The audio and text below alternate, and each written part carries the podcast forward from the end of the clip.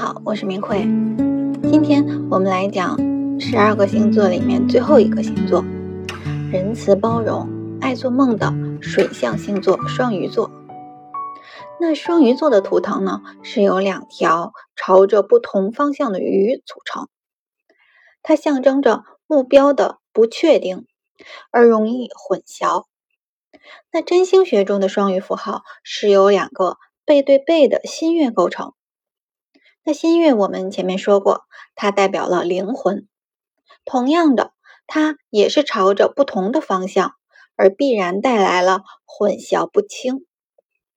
那它们中间有一条直线连接，直线代表了物质。那两条新月和直线结合在一起，它们象征着物质与精神的不协调。那双鱼座呢，是十二个星座里面。最爱幻想、最爱做梦的，他们很会编织梦，然后沉浸其中。所以，双鱼座的人呢，往往很具有艺术天分，他们很有灵性，他们的内在世界是非常丰富的，我们称之为灵魂的呼唤。那么，当理想与现实发生冲突的时候，星盘中双鱼能量得到正向发挥的。他们会把这些矛盾冲突转化，转化成为艺术形式，舞蹈、绘画、电影，或者是宗教信仰，就是他们会追求心灵的净化，以此来找到出口。那如果成客相，他们往往会随波逐流、自我牺牲、逃避，那觉得自己是一个失落的灵魂。那双鱼座的希腊传说是这样讲的：传说爱与美的女神阿弗洛狄特带着儿子厄洛斯去参加众神的宴会，席间邀请了牧神潘恩为大家吹奏排箫。因为呢，他演奏的特别的卖力，美妙的笛声呢在山间回荡不已，这却引来了大怪物提丰。那提丰是大地之母所生的怪物，有一百个会喷火的龙头，十分的可怕，连神呢也不敢与之交锋。于是实验席变得一片混乱。混乱中，小爱神俄罗斯与母亲走散，阿弗洛狄特慌忙的到处寻找自己的儿子。后来呢，他在桌子下面发现了瑟瑟发抖的俄罗斯。于是便用一根丝带，一头拴住儿子的脚，一头绑在自己的脚上，然后与儿子化身了两条鱼，逃离了席间。后来呢，爱神阿弗洛狄特与儿子小爱神厄勒斯双鱼的造型就形成了双鱼座。那双鱼座的守护星也是两个。现代占星中呢，海王星守护双鱼座。海王代表的梦幻、直觉、慈悲；负面一点的呢，代表了欺骗、自我牺牲，还有各种的瘾头，就是酒瘾、毒瘾，就是容易陷入其中而又无法自拔的事物。所以，一个双鱼座呈吉象，它表现出来的是仁慈和宽容。而如果一条双鱼有凶星来行伤，那么它就容易沾染上一些逃避现实的坏习气。那古典占星中呢，木星守护双鱼座。木星除了与海王同样的代表了仁慈、宽厚、包容以及大智慧和慈悲之心，那么同时木星还代表了繁茂多样化的生命力。那么，为什么有两种星体守护，以及它们的用法和区别呢？我们在前面已经说过了，这里呢就不再提及了。好，那现在我们从星座的属性来分析双鱼座。那双鱼属阴性，三方能量属水，处于冬季的最后一个星座，四正属变动，守护星体呢是海王和木星。那这些我们结合在一起，再来看双鱼。首先呢，它是阴性的，三方中它又是一个最后的水象星座，是水象的高阶。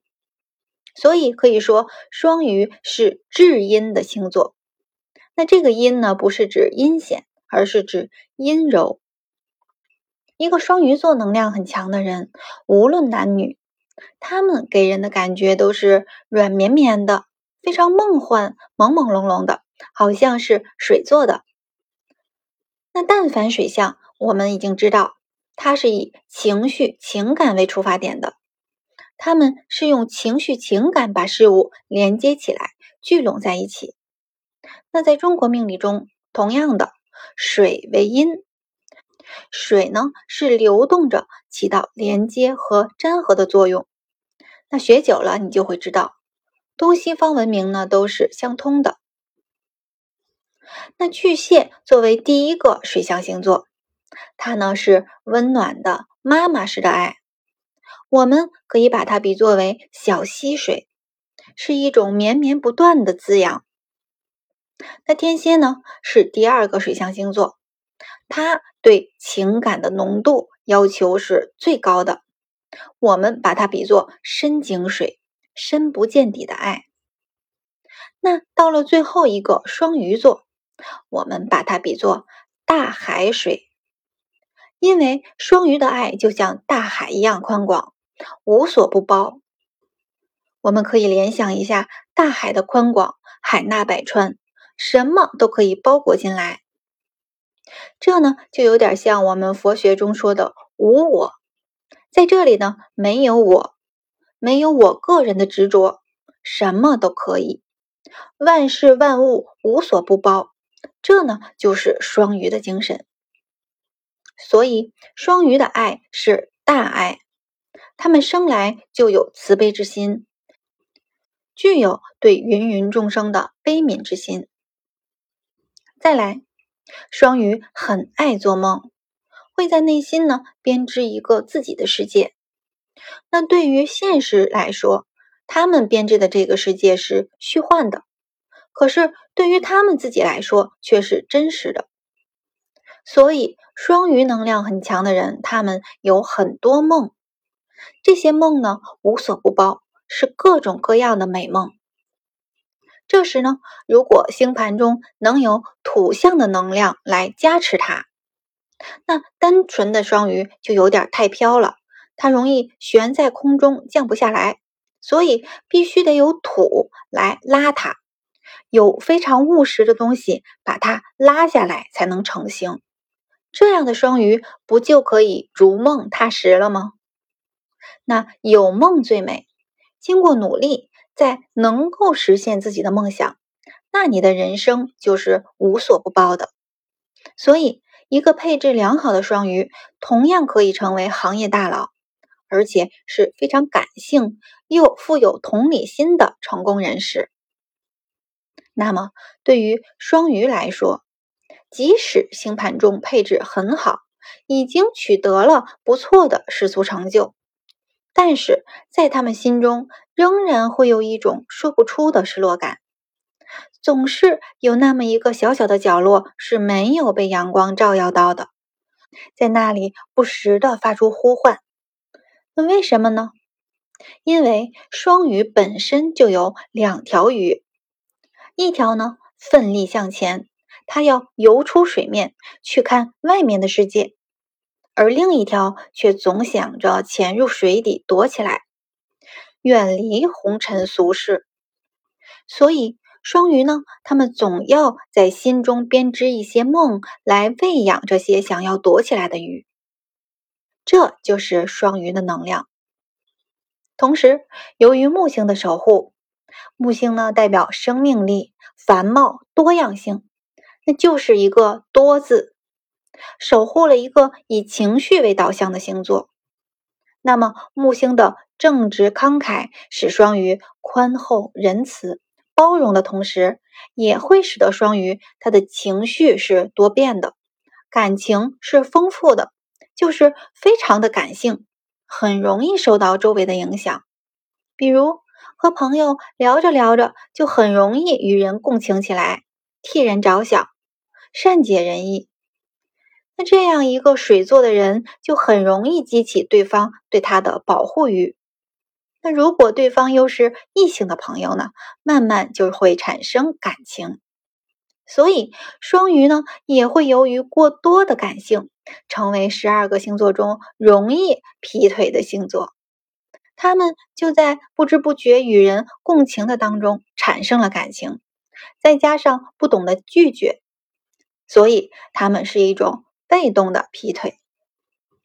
星盘中，如果双鱼的能量受克严重，他们就容易活在自己的世界里。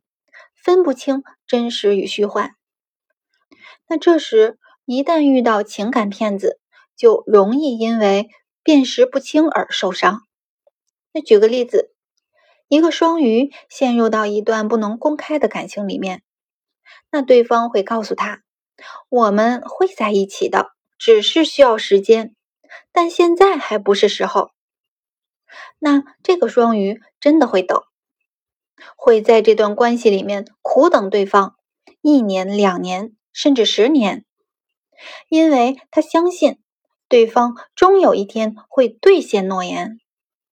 正是因为能量受克，所以那条爱做梦的鱼在这时就占了主导地位。他会抱着这个梦来喂养这条鱼，直到有一天他不得不醒来的时候。可此时已经蹉跎了岁月，他们会掉入自欺欺人，会随波逐流。这时候，他们容易选择麻醉自己，然后给自己的行为一个合理化的解释，而不真正的面对。那么，双鱼座的关键词就是“我相信”，非常具有宗教信仰，也有自我说服的意味。那双鱼应该改进的是意志要坚定，遇到问题的时候要多做一些理性的思维，而不要陷入自己的情绪里面、情感里面，不要选择做鸵鸟来自我安慰，又或者麻痹自己来逃避现实。好，那古占中双鱼还掌管了脚趾、淋巴腺系统，还有身体的组织液。好，那截止到现在呢，十二个星座我们就都介绍完了。后面呢，我们还会再把它和星体结合起来，比如太阳落在双鱼座，双鱼式的意志力；那金星落在双鱼，双鱼式的美与情感。那如果水星落在巨蟹座呢，就是巨蟹式的思维和表达。那通过前面的讲解，我们已经明确了星座是作为配角来修饰星体的。那越往后呢，整张星盘就会由各个点连成片，越来越鲜活，越来越生动。那本命盘一张星盘就是一个人生，国运盘呢一张星盘就是一个国家的兴衰起落，卜卦盘呢一张星盘就是所问事件的。吉凶起伏。当我们能灵活运用占星的这些理论的时候，使它真正成为我们的工具，相信会对我们每个人都有非常大的帮助。好，那下一节我们就开始进入占星学的主角星体的讲解了。那这些音频呢，大家有时间可以多听、反复听。然后用这些符号去连接现实生活中的真实的像，这时你才会越来越有感觉。好，那今天我们就讲到这里，谢谢大家的收听。